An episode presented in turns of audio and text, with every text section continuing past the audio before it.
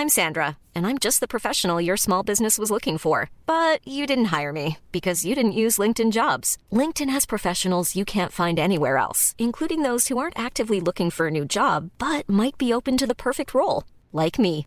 In a given month, over 70% of LinkedIn users don't visit other leading job sites. So if you're not looking on LinkedIn, you'll miss out on great candidates like Sandra. Start hiring professionals like a professional. Post your free job on linkedin.com/people today. Tarde a tarde, lo que necesitas saber de forma ligera, con un tono accesible. Solórzano, el referente informativo.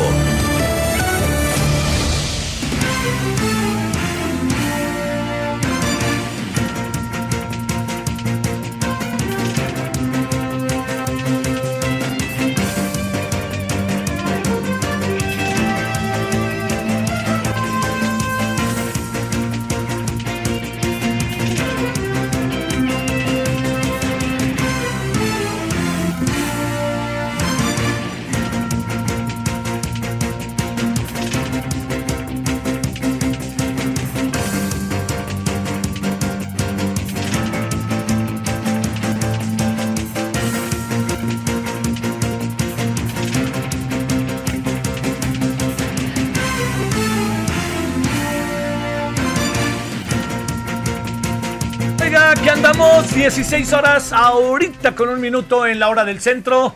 ¿Cómo ha estado? Estamos ya en el viernes, el viernes septembrino, que es el viernes 4 de septiembre. Eh, deseando en verdad que pueda usted pasar un buen fin de semana, tranquilo, sin mucho aspaviento, sin muchas cosas que lo sacudan, pero que sí le diviertan y la pase bien. Eh, bueno, lo primero que, que le quiero plantear es este que bueno, no hay, no hay nada, digamos, nada nuevo respecto a la forma en que el presidente de la República reacciona en las mañaneras, ¿no? Hoy arremetió ahí contra Broso y contra Carlos Loret diciendo quién pompó, este, respecto al trabajo que vienen desarrollando en los Estados Unidos, este, eh, latinos, Latin Oz, que es este el nombre de esta empresa. Luego también, pues arremetió contra los que no hay transparencia. Luego arremetió, pum, pum, pum, pum, nomás faltó la musiquita de ta, ta, ta, ta, ta, Batman. Bueno, todo eso fue lo que faltó. Pero digamos, esta es una, eh, le diría que es una tónica no pongamos cara de sorpresa, no pensemos que estamos ante algo nuevo y así va a ser. Y yo no necesariamente lo planteo como algo peyorativo, es un estilo, es una forma de actuar por parte del mandatario que no es nueva, pero que se ha agudizado en función en función de las cosas que se han dado a lo largo de estos años. Fíjese, ayer, de estos dos, casi dos años, ayer platicábamos con eh, Ángeles Estrada, con Eduardo Bojorques y con Edna Jaime, de un tema que es eh, sumamente eh, relevante en el aquí y ahora. Ese tema relevante en el aquí y ahora es la corrupción. Cómo entrarle a la corrupción, cómo ver el tema de la corrupción. Es un, eh, es un elemento fundamental para el presidente de la República, el tema de la corrupción. Y este tema de la corrupción, que para el presidente merece todas las atenciones, tiene diversas maneras de verse. El ataque a la corrupción, la forma de entender y analizar la corrupción, la forma de poder tener estrategia ante la corrupción, no empieza y termina en el presidente. El presidente es un factor, por supuesto, uno de los, el más importante si nos atenemos a quienes están en este tema. Donde está el problema, eh, diría yo, este, está en que eh, digamos, la definición de corrupción y el ataque a la corrupción que plantea el presidente merece muchas veces eh, matices, ¿no? Eh, digamos, la lucha contra la corrupción, dice el presidente, la, la corrupción ya terminó. No es cierto. Es cosa de que usted vaya a cualquier lugar para darse cuenta que no es cierto, en algunas zonas, ¿no? ¿Qué quiere decir? Que los de arriba, como dice el presidente, ya no hay corrupción, pues también hay tres o cuatro asuntos ahí que están generando una, un proceso realmente de, duda, un proceso de inquietud profundo de parte de, este, de todo lo que tiene que ver con eh, esta práctica que está muy arraigada en el país. No voy a decir que es una práctica cultural, porque la verdad que no lo creo siquiera, y lo dijo por ahí este Peña Nieto y ya ve cómo le fue, pero yo no lo creo, no, no lo digo porque lo haya dicho Peña Nieto sino, o no, sino porque no lo creo. Pero este, este asunto amerita eh, tener una mirada, eh, yo le diría, eh, múltiple, no solamente se ve desde una perspectiva. Ayer se planteaban diversos asuntos que colocan a la lucha contra la corrupción de la presente administración en muchos terrenos, en, eh, me atrevo a decir, bajo parámetros tal cual, de duda. Uno no sabe qué tan cierto este, las cosas están caminando. Mire, yo, yo le planteo algo que seguramente usted habrá, supongo, pensado. Uno de los elementos, uno de los, eh, sí, de los elementos más importantes que tiene el gobierno, la fiscalía hoy en la mano, es el tema Lozoya. ¿Usted ya había Lozoya en México? Yo no lo he visto, ¿eh? Yo no lo he visto. El otro día un amigo cándidamente me dijo, oye, ¿y si no está en México? Bueno, cabe, no, no, yo digo, no, no, no me voy a poner a dudar eso, ¿verdad? Ya sería, bueno, sería terrible, no creo. Pero, ¿dónde está Lozoya? O sea, ¿está tan cuidado o está ¿Por qué, digamos, cada vez que detienen a otras personas, aparecen, les sacan fotos, les tenemos que tapar los ojos porque si no, las nuevas leyes con razón se nos pueden aplicar porque las estaremos violando en función del respeto a las personas. Eh, nos cuesta trabajo todavía Emilio L., acaba diciendo un Emilio Lozoya, en fin. Pero todo esto que, que, que le estoy planteando como, como un elemento, así le diría yo, clave, clave absolutamente de lo que está hoy sucediendo es que eh, lo que no podemos perder de vista es que eh, este es un caso que de repente se ve un poquito confuso, sin dudar de que haya una voluntad manifiesta, expresa, genuina para atenderlo. Déjeme decirle por qué. Bueno, no hemos visto a los Oya que no les costaría nada enseñárnoslos como sociedad, no es morbo. Segundo, no hemos visto las acusaciones de los Lozoya, esta famosa denuncia que se filtró, nadie ha dicho que no es cierta, pero resulta que nos demostraron esta misma semana que es una denuncia que desde hace dos años o un poquito más está en los tribunales, en los mismos tonos, están en un refrito, dicho de otra manera.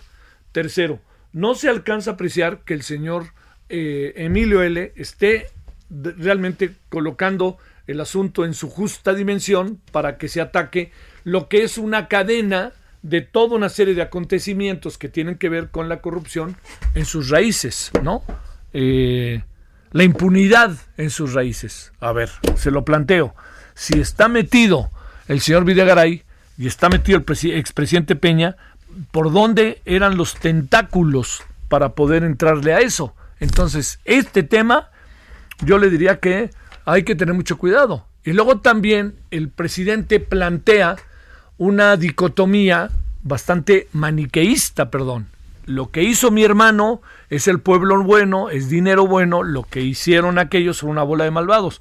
Sí creo que son una bola de malvados, pero no puede dividir de manera tan tajante este proceso entre dos instancias, entre dos hechos, que en el fondo la ley actúa y persigue de la misma manera. ¿No es lo mismo millones y millones de pesos que un millón de pesos? Claro que no.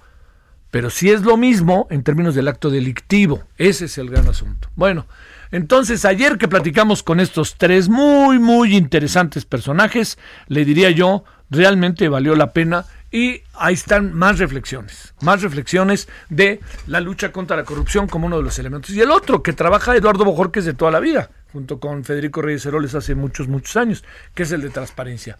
¿Este gobierno es más transparente que los otros o, es, eh, o tiene altos niveles de opacidad?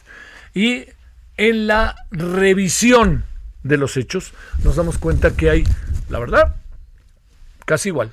No hay muchos cambios en esa materia. Entonces, yo no dudo de la legitimidad de este gobierno, yo no dudo de la buena voluntad de muchas cosas, pero también creo que no sé, o sea, para hablar en términos de la actual administración, el camino de los cielos está lleno de buenas intenciones. Así cualquiera llega. La clave está en que del dicho al hecho hay un trecho.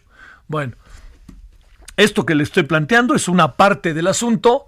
La otra parte del asunto es que, eh, digamos, en, todo lo que va a ser las eh, comparecencias de los secretarios, pues muchas de estas cosas tendrán que ponerse en la mesa. Bueno, este es uno de los asuntos. El otro asunto, déjeme contarle algo que me parece puede ser también de su interés. Ayer en la tarde, en lo que corresponde al eh, Festival Hey, el muy famoso Festival Hey. Déjeme contarles, es un festival que originalmente se, inició en la ciudad de, en una ciudad de Irlanda, Hey se llama, y que se hizo y han hecho un trabajo maravilloso. Se hace en Cartagena de India, se hace igualmente también en México. En México se hizo en Jalapa e inteligentemente lo cambiaron de Jalapa a Querétaro.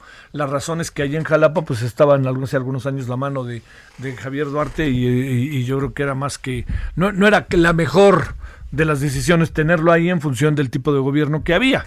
Y se fueron a Querétaro y en Querétaro la alcaldía del, del estado ha jugado un papel muy importante para mantener este festival. Y en este festival es un festival que tiene que ver con la música, tiene que ver, tiene que ver con la literatura, con la cultura, con el arte, con la política, con la economía, con todos. Entonces invitan a personajes sensacionales. Este año, pues como ustedes lo saben, no fue así, todo fue, ha sido virtual. Y yo fui invitado a dialogar ayer en la tarde con el Premio Nobel de Economía 2008, el señor Paul Krugman. Yo, mire, déjeme contarle dos, tres cosas para que de ahí ya nos vayamos a la información directa. Contarle dos, tres cosas que dijo. Que yo creo que en verdad, así auténticamente se lo digo, yo creo que vale la pena. Yo creo que vale la pena detenerse en ellas. ¿No? Primero, le preguntamos, todo va de memoria, ojalá no le falle. Primero, cómo está la ciudad donde él vive, que es Nueva York, dice, les voy a decir, te voy a decir algo, me dice. La ciudad de Nueva York hasta pareciera que no hay coronavirus. Le digo, pero después de lo que pasó, sí, dice, pero es una isla y hay una, ahora se dice resiliencia, pero hay una recuperación inmediata y hay una cultura diferente de los ciudadanos. Los ciudadanos han asumido de todas, todas la relevancia que tiene el entender sana distancia, cubrebocas y así todos los servicios que están diario, todos, todos mantienen una un altísimo nivel de cumplimiento. A diferencia de España, por ejemplo, ¿eh? ojo con eso. Segundo, eh, ¿de qué tamaño es la pandemia para la economía del mundo? Y oiga esto y dígame si no le parece, pues este, pues muy cierto, ¿no? Este sí casi me lo aprendí de memoria. Hay países como Estados Unidos y Alemania que se pueden equivocar y se recuperarán. Pero los países de América Latina, México, países de África, se equivocan y no hay manera de que se recuperen. O sea, dicho de otra manera, él pone en la mesa, yo interpreto, que la estrategia que ha tenido Donald Trump es la equivocada. Pero el hecho de que sea Estados Unidos con la economía tan fuerte que tiene, puede permitir en el mediano plazo una recuperación, como de hecho va a empezar a pasar en octubre, en noviembre. En noviembre va a empezar a suceder. Bueno, después de eso, el tema de la pandemia. ¿Cómo han tratado, que esto es algo muy importante, los mandatarios? Dice, bueno, dice, los populistas eh, no han hecho sus tareas. Los presidentes populistas han, eh, han sido, han negado la pandemia y al final se han metido en un problema interminable. Dice, por ejemplo, yo creo que Trump es un populista, pero es un populista fake, ¿no? No es un populista. Un populista de veras, él dice, es López Obrador. Y en ambos casos, junto con otros, han negado la pandemia y los resultados pues van a estar ahí ya presentes, va, están ya ahí, ya se están empezando a manifestar. Esto es en cuanto a todos los antecedentes de lo que estamos viviendo, etcétera. Pero viene lo otro. ¿Qué pasa en Estados Unidos, al interior de los Estados Unidos? Y tiene mirada sumamente, eh, digamos, eh, nos ayuda muchísimo para la reflexión. Una de las cosas que dice de manera muy clara el señor Paul Krugman es que eh, estos mitos de que Estados Unidos lo que está cambiando la dinámica económica es que los licenciados o los profesionistas están ganando mucho, dice, eso es un mito. Quienes ganan mucho son una élite y esa élite es la que fundamentalmente genera una división social tan marcada, porque concentran el capital. Y la otra cosa en este sentido es, eh, es posible que el tema de los afroamericanos pueda cambiar el sentido del, del, desarrollo de la concepción y de la mirada de nación, dice, ese es un tema muy importante, porque si gana Donald Trump, Donald Trump muy probablemente en dos años puede enfrentar un escenario el cual no va a saber qué hacer con él. Porque es un escenario que lo rebasa, porque no lo entiende, que va a ser una irrupción de manera definitiva de la población afroamericana. Lo cual lleva a que precisamente esta, este, este hecho eh, tenga que colocarlo en una posición que puede dividir aún más a los Estados Unidos. Entonces, esto es, yo le diría, buena parte de lo que nos, de lo que nos dijo, ¿no? Hay muchas otras cosas que vale la pena. Por ejemplo, hay, hay un planteamiento que Paul Krugman tiene. Es un hombre muy influyente en, la economía, los, ya saben, ¿no? En los analistas económicos, políticos, en ese orden, en algunos gobiernos es muy, es un hombre muy tomado en cuenta y, creo que hay razón de ser, es un hombre influyente, es un hombre con conocimiento. Pero entonces, hay una parte que me, que para cerrar, que me llamó, pero en verdad que poderosamente la atención. Dice, eh, nosotros tenemos que partir de algo. La humanidad, los otros, los que vivimos en este planeta, hemos logrado muchas cosas es importante reconocerlo.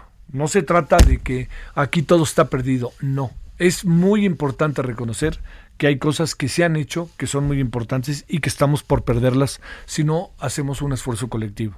Y eso es más que cierto. ¿Por qué razón? Porque la economía se nos viene encima gobiernos pudieran eventualmente tomar una distancia total de la población por pensar, de ciertos sectores de la población, por pensar que ellos son los que tienen la verdad.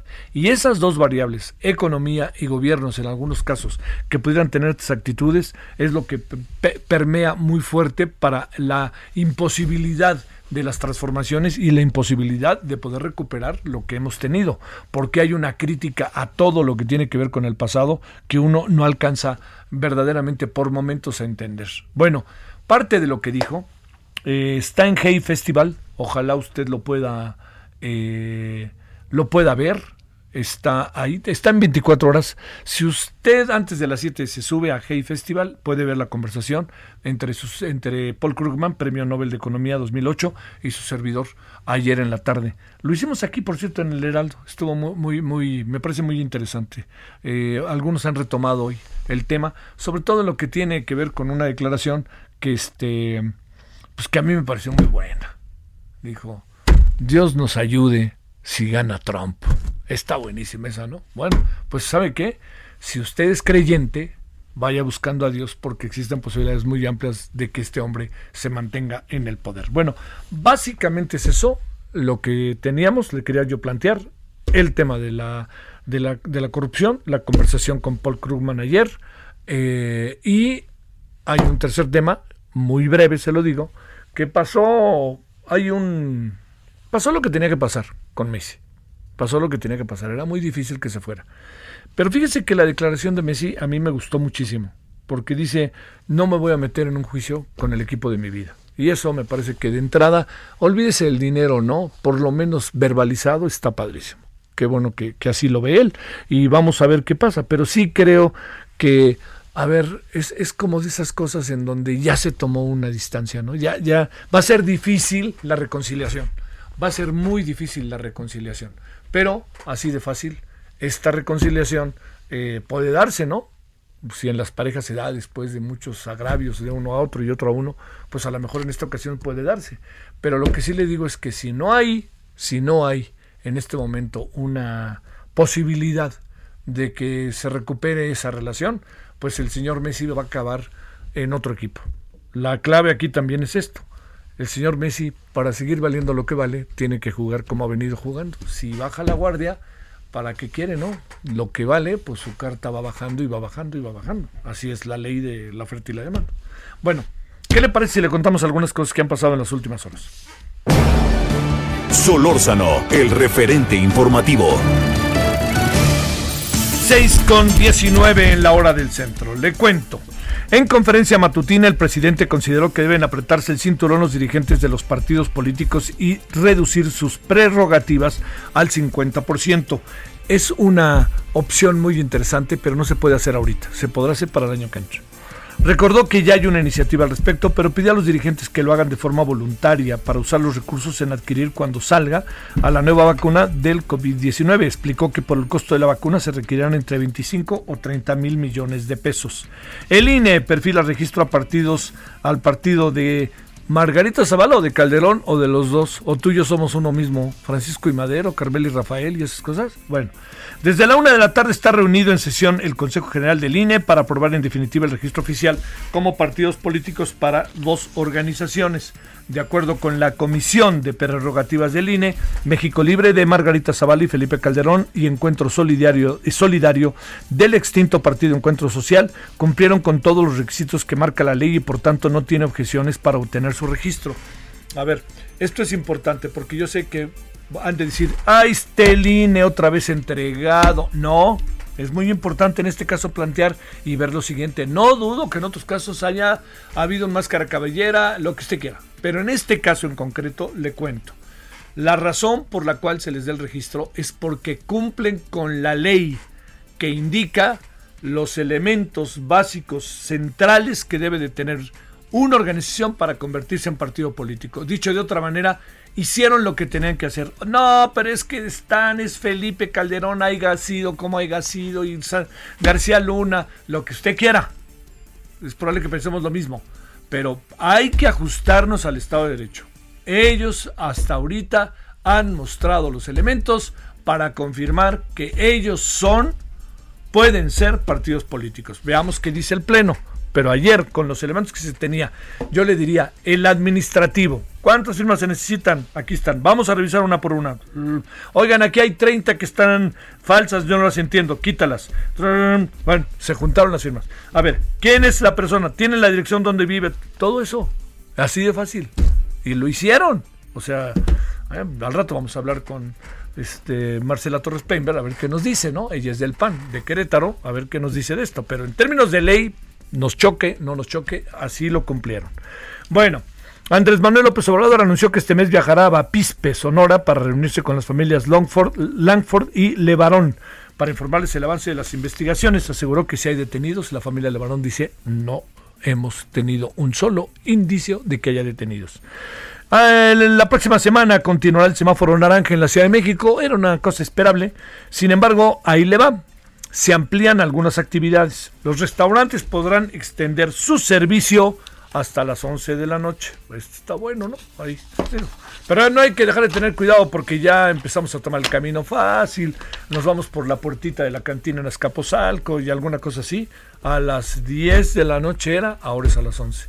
No se vaya por la puertita de la cantina de Escaposalco y se regrese antes de las 11.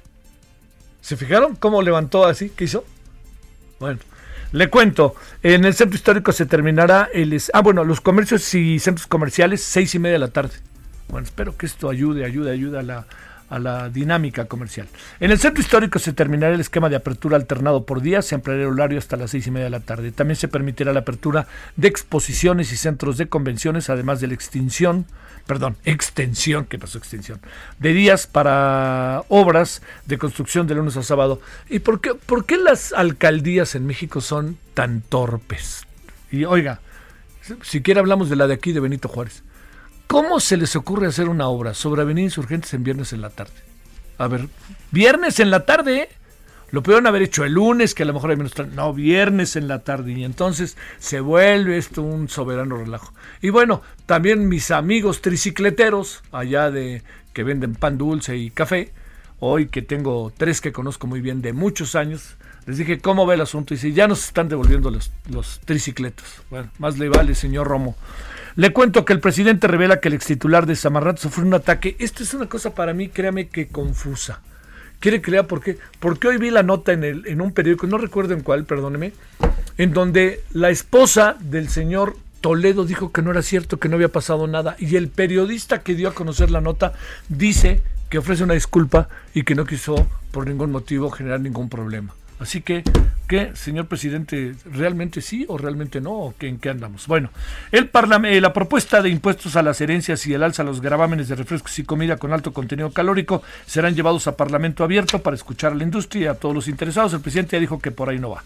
El líder de la bancada de Morena, Ricardo Monreal, señaló que Dichas propuestas están suscritas en, el, eh, en lo individual por senadores de su partido, pero no todo el grupo parlamentario, mucho menos hay iniciativas acabadas. Ojo con eso.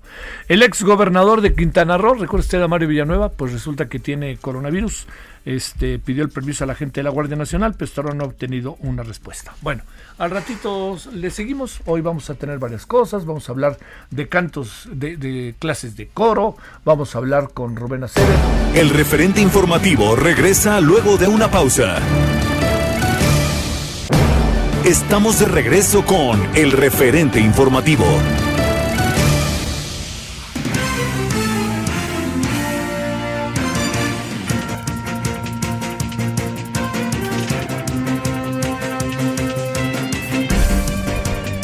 También le cuento a las 16.30 la hora del centro que después de casi seis meses de estar cerrado también va a abrir, ya sabe, por la contingencia sanitaria, la zona arqueológica de Teotihuacán. Esto va a ser el próximo 10 de septiembre. Ojo que el máximo aforo es de 30%. Esto equivale a 3.000 visitantes. Entonces, más vale que, perdóneme, pero lo tome muy, muy, muy en cuenta. Y otra cosa que le quería contar, sabe que es que las encuestas en las elecciones de Estados Unidos, entendiendo todas las, eh, pues bueno, todos los, los vericuetos que tiene el sistema electoral estadounidense, están colocando que de 9 puntos, 10 puntos de ventaja de Joe Biden, ha bajado a 6 puntos de ventaja. Recuerde que no necesariamente gana el que más votos tiene.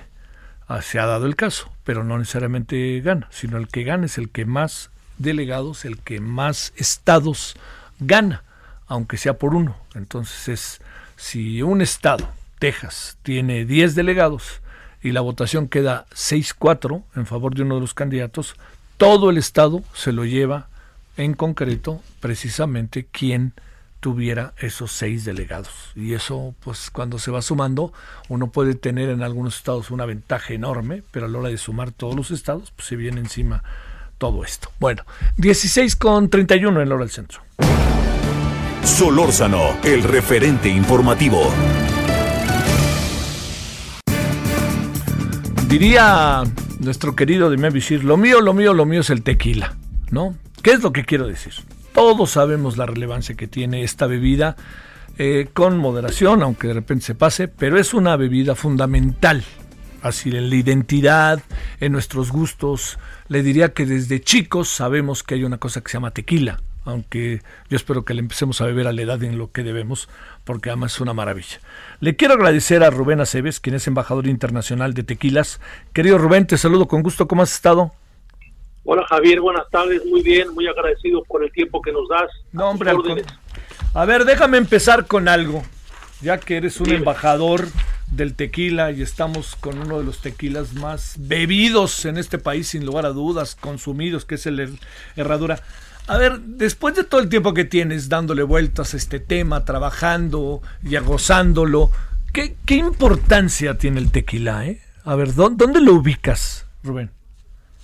Bueno, cuando tú le preguntes, muy alto, definitivamente muy alto para México, para los mexicanos. El tequila es un embajador a nivel mundial, el tequila en general es un embajador a nivel mundial, eh, porque nosotros por lo pronto vendemos no más en 88 países del mundo. Y cuando tú en cualquier parte del mundo que te encuentres, preguntas a ver qué te identifica con México o qué te viene a la mente cuando piensas en México. Y te diría que más del 70% de la gente dice tequila. Y luego el sombrero charro y luego el mariachi, pero el tequila siempre va por delante y la gente identifica a México con el tequila. Entonces es un estandarte, un ícono y un orgullo de, México. Oye, eh, eh, ¿no, te importa repetirnos, Rubén, cuántas cuántos países en el mundo llega el tequila mexicano? El nuestro, la marca de nosotros, Herradura, ¿Herradura? A 88 países. Uf. Oye, a ver, déjame plantearte otra cosa antes de que hablemos de lo que ustedes están haciendo y de lo que están celebrando. Eh, esto que tiene que ver con, con eh, la, la, parte del tequila, lo que es el tequila, eh, es se convirtió de ser una bebida, si me equivoco me dices, que tenía como tintes más populares a convertirse incluso una bebida exquisita, ¿no? O, estoy o, no va por ahí o así lo veo. Ahora veo que todo el mundo bebe tequila y antes era como de un sector de la población nada más. Tristemente antes estaba la gente mal informada o eran un poco malinchistas porque el tequila, por ejemplo, el nuestro tiene 150 años de existencia y desde siempre ha sido 100% agave, 100% natural y una bebida exquisita como tú muy bien la dices. Lo que pasa es que antes pues la malentendíamos. Hoy en día es increíble cómo la gente lo solicita y siempre buscando ya los tequilas premium o los tequilas ultra premium y a nivel mundial la gente está aprendiendo a beberlo como debe ser no nomás el shot, no nomás la margarita, coctelería de alta gama y bebiéndolo eh, a traguitos, a sorbitos, como lo bebemos muchos aquí en México. Sí, el tequila ya, ya le cambió esa reputación que tenía un poquito eh, malentendida. Oye, es era una bebida de hombres, ¿no? Ahora ya es de hombres y mujeres, ¿no? Esa es mi impresión. Es curioso que lo digas porque fíjate que en Herradura ha habido mujeres muy importantes, siempre la historia de Herradura estaba plagada de, mujeres que han hecho que esta compañía sea tan exitosa. Y la, segunda generación de la compañía, doña Esther, cuando platicaba con su nieto que quería sacar el tequila reposado, le decía, mira, el tequila es, debe ser blanco, debe ser fuerte y no más para hombres. Y eso lo decía la dueña que era una mujer. Qué, qué bueno que se equivocó, porque en nuestros números un poquito más del 50% de tequila de nuestros tequilas lo hacen las mujeres. Oye, a ver, este, ya ahorita hablamos del otro, pero ya que con lo que sabes me interesa mucho conocer tu opinión. A ver, y el tequila como tal, ¿es mejor que sea combinado o es un asunto de gustos y este y esto del limón y la sal forma parte como de un rito, de una leyenda urbana? Eso eso cómo se ha venido desarrollando, eh, Rubén? La sal y el limón, pues es una costumbre que también se adoptó por eh, una razón también equivocada. Yo recomiendo que no se utilice sal y limón, a menos de que estés bebiendo un tequila que verdaderamente sepa muy malo, pues la sal y limón te quita ese, ese mal sabor, esa mala experiencia final en, eh, boca. Lo ideal es beberlo solo, pero como cualquier otro espirituoso, cualquier otra bebida alcohólica, la mezcla es la que hace que, la, que la bebida sea más versátil, que sea más eh, fácil de beberlo para mucha gente y llámese cualquier ron, whisky, tequila, mezcal, lo que sea. Entonces las, mezclas son buenas, siempre y cuando se hagan buenas mezclas y siempre se, hagan los tequilas buenos. Mucha gente tiene la mala idea de que, bueno, si va a hacer cóctel, pues usa un tequila malito, no importa, no. Si usas un tequila malito, pues va a ser un cóctel malito, sus ingredientes fueron malos. Entonces la coctelería está bien, la coctelería está bien. El tequila en el mundo se ha hecho grande gracias a la coctelería. Entonces, bendito Dios para nuestra industria los trabajos que se generan, los empleos que se generan por ella, es gracias a que se ha hecho con papelería. Yo lo bebo únicamente solo. Bueno, yo también, eh, te confieso. Oye, pero ¿qué de marcas hoy en día, Rubén? No sabe uno qué hacer. Hay 1.700 marcas que emanan de 155 destilerías. Pues sí, hay una gran variedad y eso es bueno porque pues el consumidor tiene muchas opciones, ya sea porque si es blanco, reposado, porque la etiqueta está bonita, porque la botella está bonita, porque la publicidad les gustó. Mira, hay, hay, hay para todos, como todas las marcas en todas en, todos los eh, industrias, ¿no? Eh, es bueno que haya variedad. Oye, ¿cómo empezó eh, Herradura, eh? Herradura inicia hace 150 años en, en Amatitán, Jalisco, que Amatitán, Jalisco, ya certificado por el Instituto Nacional de Antropología e Historia y varios investigadores, es la verdadera cuna donde verdaderamente nace el tequila. Estamos hablando del siglo XIII, cuando los indígenas de ahí, nahuatlacas, descubren que podrían hacer una bebida fermentada alcohólica a través de, cocer y exprimir los jugos a los, a, los agaves. Estamos digo, hablando del siglo XIII, así nace se le llama pulque en aquel entonces, a la llegada de los españoles le cambian el, nombre a vino mezcal y se sigue llamando vino mezcal como hasta 1880 y pico, ¿eh? no se llama tequila desde el principio, se llamaba vino mezcal, pero nace en el siglo XIII por un accidente que los indígenas eh, se dan cuenta. Oye, ¿y, el motivo de que Herradura se llame Herradura? ¿Qué fue lo que pasó? Pues como te decía, nuestro, en nuestro, nuestro vino mezcal que produce, empezamos a producir desde 1870, se llamaba Supremo Vino Mezcal de la fábrica de la hacienda de San José del Refugio. Imagínate tú ir, a, pedir eso no, Te vuelves loco. Un, un miembro de la familia llamado Aurelio López cabalgaba eh, por los eh, plantíos de agave, checándolos, y se encuentra una herradura que brillaba allá a la distancia. Había muchas historias de que había tesoros de oro enterrados por ahí. Él se acerca pensando que algo así. Les digo, se decepciona un poquito, pero dice, bueno, la herradura es un, un icono de buena suerte, la voy a incluir en mi etiqueta. Sin embargo, se seguía llamando Supremo Vino Mezcal de Piriripa. Todo Qué locura, Pero como ya tiene la herradura en la etiqueta, la gente, por no pronunciar el nombre completo, decía, ¿sabes qué? Dame el de la herradura. Algo muy bonito, porque el pueblo, el consumidor, fue el que lo empezó a llamar herradura. Y por eh, ese evento de que se encuentre la herradura ahí en el plantío de las aves. Oye, ¿cómo, fue esta evolución de que teníamos eh, tequila, que yo lo recuerdo de chico, soy, soy mayor, soy tercera edad, pero recuerdo que era fundamentalmente recuerdo recuerdo que era no no era no se bebía mucho en mi casa. Cuando yo crecí es cuando me di cuenta de la importancia del tequila ¿eh? soy soy tequilero lo puedo decir. Pero déjame decirte a ver cómo cómo fue ese paso de uno suponer que el tequila era blanco y nada más y luego pasaron otras cosas Oye, la historia mía es como la tuya, andamos eh, rondando la misma edad. Yo, yo empecé a beber tequila y bebo tequila herradura blanco diario antes de comer hace 46 años. No, no, no. Si, te pones a pensar que hay que beber a la edad legal, pues ya me sacaste la, edad. Oye, te, sigo ganando, te sigo ganando. Ya, yo ya llegué a los 68. Ah, bueno, ahí vamos, ahí te voy persiguiendo. Mira, el tequila, el tequila cuando se produce, realmente se produce un solo tequila, el blanco cuando tú acabas de producirlo, que ya está listo para beberse, es blanco. Ya cuando lo reposas en una barrica, pues se convierte en reposado y se convierte en añejo, pero tienes que iniciar con un blanco, no hay, no hay más. De hecho, los brandies y los whiskies también, cuando terminas de producir, son blancos. Entonces al principio pues, la gente lo veía blanco porque pues, así era y no más.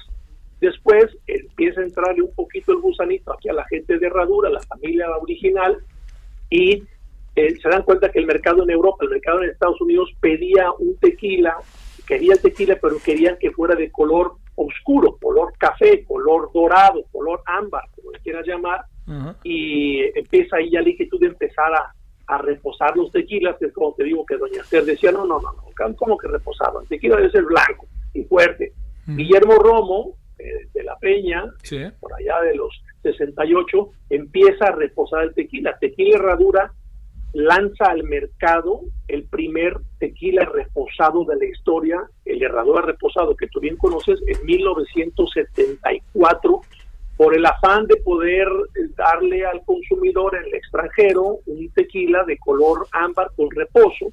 El reposo se entiende como que eso es algo de más calidad, como los whiskies y los brandy, ¿no? Sí, claro. Tú ves que es de 12 años, de 18 años, los rones de 50 años entonces ahí empieza y Herradura lanza el primer reposado de la historia.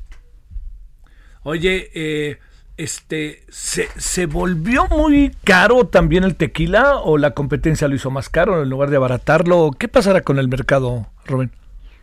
El mercado fluctúa un poquito porque los precios del agave fluctúan también, pero claro, el, tequila ha agarrado eh, mucha muy buena reputación a nivel mundial y, un poquito de marketing, lo que son las marcas, pues hacen que le dé valor a las cosas, pero la verdad es ponte a pensar que en, eh, el 2001 el agave valía 80 centavos el kilo. Ahorita vale 33 pesos el kilo. Entonces tú sacas el porcentaje de, y ha subido y bajado, eh, ha subido y bajado, subido y bajado. Llegó un momento en que subió a 16 pesos, bajó otra vez a 4, pero ahorita anda en 33. Y si el 80% del costo de tu, de tu materia prima contando botella, tapón, etiqueta, todo, es el agave, imagínate que tus costos antes eran, tú requieres más o menos 6 kilos de agave para hacer un litro de tequila. Ah, caray. Si te costaba, si te costaba 2 pesos el kilo, pues saca las cuentas, ahora te cuesta 33 pesos el kilo. Entonces, la verdad es que hay muchas, muchas marcas que al, al precio de 33 pesos kilo de agave, el precio que damos al consumidor, le perdemos dinero. Oye, este... esperando tiempos mejores. Sí, claro. Oye, la, la, la, digamos, este, tú, tú, ¿cómo es que te nombraron embajador? de, de además de una empresa con 150 años, supongo que no es una decisión tan sencilla para quien la toma, ¿no? Porque te conviertes en la cara ante el mundo y ante la sociedad de, de, de, de, de una marca prestigiada con 150 años, todo eso, ¿no? Pues sí, mira, es, es un gran honor para mí representar esta compañía, es espectacular, una historia y una tradición eh, impecable y hermosa. A mí me nombraron hace, hace 20 años el, el embajador mundial de la marca. Eh, pues será en base porque yo manejaba mucho el mercado del extranjero, conozco perfectamente bien la historia de Herradura, conozco perfectamente bien los procesos, soy un apasionado del tequila y de la producción del mismo, soy el que me sé la historia de Herradura mejor que ningún otro miembro de la familia y de la compañía que, que ahora que ahora es dueña de la compañía y pues no sé, yo seguramente vieron en mí un pate carismático, eh, eh, había eh, contribuido mucho en el mercado internacional para que la marca creciera y me dan este gran honor. Oye, y veo que por ahí está también una entrañable actriz que se llama Cecilia Suárez, ¿verdad?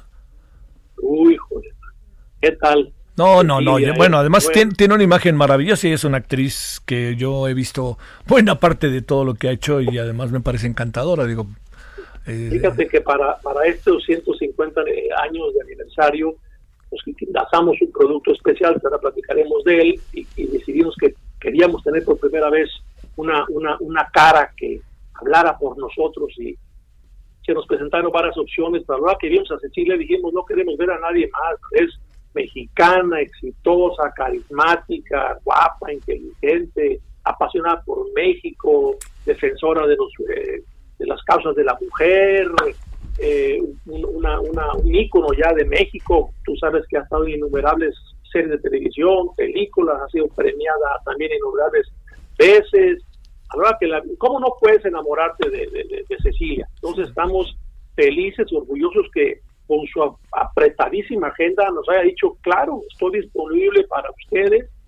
Voló especialmente de España reunirse con nosotros ahora para la rueda de prensa que hicimos hace poquito. Estamos felices y orgullosos de tenerla. Es, es un mujerón. Oye, ¿y van a hacer qué? Una... Hoy estamos en pandemia, pero ¿qué? ¿Van a hacer un fiestón o algo así? Digo, ¿cuánta? Fíjate, nada más de, de, de saber la, la gran cantidad de personas que pudieron haber o han bebido eh, herradura, pues este, y las historias que hay detrás, ¿no? También, que bueno, pues eso solo lo sabemos quienes lo bebemos, ¿no? Pero este, ¿qué van a hacer? Ojalá algún día tengas tiempo de venirte a hacer tu programa de radio acá en nuestra hacienda para que veas todas las historias que hay que contar de herradura. Nos encantaría recibirte. Mira, la compañía que es socialmente responsable eh, eh, y, profundamente, sería difícil explicar ahorita lo, lo, responsable que somos, decidimos no hacer feste, este festejos, o sea, no, no, no va, no cabe en este año, en esta situación, pues no cabe. Entonces, estamos haciendo en redes sociales, eh, si quieres, estoy publicidad ahí eh, espectaculares, si quieras, algo de revistas, televisión, pero festejos per se, no, porque no, no, no cabe este año hacer festejos. Entonces, vamos a hacer lo que responsablemente se puede y, y Cecilia nos va a apoyar mucho con ello, pero mucho, la gran parte son redes sociales, pero sí lanzamos un producto especial para esta ocasión. Bueno, que este, que será que la, la, la, el éxtasis de la herradura o qué será?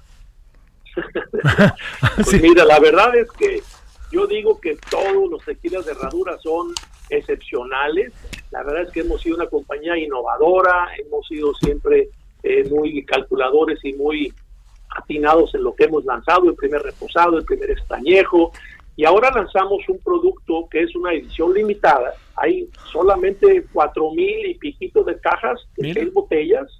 Eh, hay que arrancarse, allá está en el mercado, hay que correrle a, a, a conseguirla, claro. Ellas, sí. A conseguirlo. Y es un tequila que vamos cerradura doble reposado. Esto quiere decir que lo, los reposamos cinco meses en una barrica que puede haber sido usada eh, previamente ya por nosotros, y aparte seis meses más en una barrica totalmente nueva, pero que está requemada, tostada por dentro, y le hacemos unos canalitos adentro de la barrica para que el tequila pueda meterse a lo más profundo de la madera y extraer todos los colores y sabores que la madera le va a aportar. Dicho sea de paso, Herradura es la única compañía tequilera que produce sus propias barricas. Entonces tenemos esa gran capacidad de poder fabricar barricas buscando lo que, lo, que queremos lograr con este tequila. Entonces, Herradura, doble reposado, barrica de roble blanco americano, cinco meses más seis meses y los segundos seis meses en una barrica de roble blanco americano nuevecita, acanalada y bien requemada, bien tostada. limitada. Oye, Rubén, mira, yo la verdad que los, los felicito me parece que tener historias como estas es, le viene muy bien al ánimo, al país, con un producto como este. Pero fíjate que también, si tú me lo permites, yo felicito los 150 años. Ha de haber sido, pero claro. todos los que han pasado por ahí en 150 años, ¿no? Claro, eso es un tema que, que por ahí, si tú me preguntaras, oye, ¿qué significan los 150 años para Herradura? Pues qué tantas compañías cumplen 150 años y qué tantas compañías los, los eh, recorren con éxito. Y con éxito en, muchos aspectos, eh, Javier, grandes tequilas, eh, cómo se apoya a la gente, cómo apoyamos el medio ambiente, cómo apoyamos a la industria, cómo trascendemos en el extranjero, cómo representamos a México en el extranjero una compañía muy exitosa por donde la veas. Sí. Oye, y además, pues acaba siendo cara del país, o sea, eh, acaba siendo embajador del país en términos de un producto, ¿no?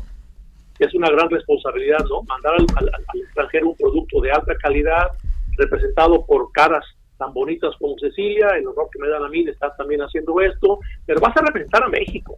Entonces, Es, es, es, no es, ahí, vas con el nervio de que voy a representar a México y espero hacerlo bien. Y en eso andamos, Javier. Bueno, yo te mando un saludo y felicitaciones para los trabajadores, trabajadoras de la empresa que, pues, este, pues ahora sí que es cara. Eh, a, mí, me, Rubén, has de imaginar que de repente cuando uno viaja, te ha de pasar a ti, pues uno dice, bueno, que este ¿Qué, sabrán de México? Y de repente, ¡pum! El tequila, pras. Este, el Chicharito Hernández, pras. No, pues esas son figuras que se convierten en los embajadores del país, esa es la verdad. Así es, así es, así es. Y por eso estamos tan contentos de que Cecilia nos acompañe en esta travesía. Bueno, te mando un saludo, Rubén, y el agradecimiento que hayas estado con nosotros. Felicidades. Gracias a ti, hasta luego. Hasta luego, buenas tardes. Vámonos a las 16.51 en la hora del centro. Solórzano, el referente informativo.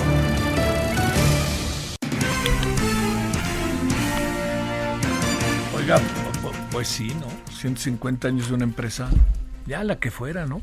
Ya olvídese la que es el tequila, la que fuera hoy en día, mantenerse con todos los problemas de índole social, económico, político, con los cambios de gobierno, con los impuestos, con pueden mantenerse, pues qué bueno, qué bueno es que se mantiene, además con un producto tan identificado, es efectivamente cierto con el país. París Salazar, cuéntanos dónde andas. Buenas tardes, Javier, amigas, amigos del Heraldo de México. Y es que esta mañana en Palacio Nacional, el presidente Andrés Manuel López Obrador pidió a los partidos políticos donar el 50% de su presupuesto para la vacuna contra el coronavirus y así apoyar ante la emergencia sanitaria. En la conferencia matutina, el mandatario federal reiteró su propuesta de reducir el presupuesto de los partidos políticos, cuya iniciativa de ley está en el Congreso y no ha sido aprobada. Señaló que tienen que apretarse el cinturón los integrantes y los dirigentes de los partidos políticos que se genere un ahorro en este presupuesto. Y es que López Obrador insistió en, que aún es posible aprobar la iniciativa tanto en la Cámara de Diputados como en el Senado para que existan estos ahorros y afirmó que la determinación de ayudar al país debería salir de los mismos partidos políticos. Y es que la vacuna de AstraZeneca desarrollada en colaboración con la Universidad de Oxford y que fabricarán los gobiernos de México y Argentina tendrá un costo aproximado de entre 3 y 4 dólares, por lo que el gobierno de México invertirá entre 25 y 30 mil millones de pesos para la adquisición de este fármaco y es que con la iniciativa de reformas a este artículo 41 para reducir el 50% del financiamiento público a los partidos políticos, se podrían ahorrar y destinar cerca de 2.500 millones de pesos para enfrentar la pandemia de COVID-19. Y es que hay que recordar que el pasado 12 de diciembre eh, de 2019, los diputados rechazaron el recorte del financiamiento, votaron en contra seis de las ocho bancadas, por lo que no se alcanzó la mayoría calificada de mayoría calificada para la reducción de este financiamiento público. Ese es el reporte, Javier. Bueno, pero ya está eso caminando, ¿no? Así es, ya en la Cámara de Diputados parece que van a retomar esta iniciativa y dijo el presidente puso a consideración de los propios partidos políticos que sean ellos quienes decidan si van a aceptar esta propuesta de destinar el 50% de su financiamiento a la adquisición de la vacuna contra el COVID-19. Oye, ¿eso aplica para este presupuesto o ya nos tenemos que ir hasta el año que entra? Porque como se haya está distribuido el asunto para los partidos este año que hay elecciones. Así es, sería para, para el siguiente año, que sería el, el, año electoral eh, federal, sería eh, cuando podría aplicarse este recorte, pero aún falta que los partidos fijen posición. Eh, recordemos que ya en, en, febrero, en abril pasado, el grupo parlamentario de Morena ya había también adelantado que iba a insistir en este recorte del 50%, que iba a rescatar esta iniciativa que ha sido fallida en diciembre, para que se pudiera discutir en el siguiente periodo de sesiones y pues, destinar eh, los recursos a la atención de la pandemia. Sin embargo, esta iniciativa no se pudo presentar por, por la cuestión de la emergencia sanitaria, pero ahora parece que van a volver a insistir para que el siguiente año pueda realizarse ese, ese recorte. Hasta luego, muchas gracias, París. Buenas tardes. Pausa.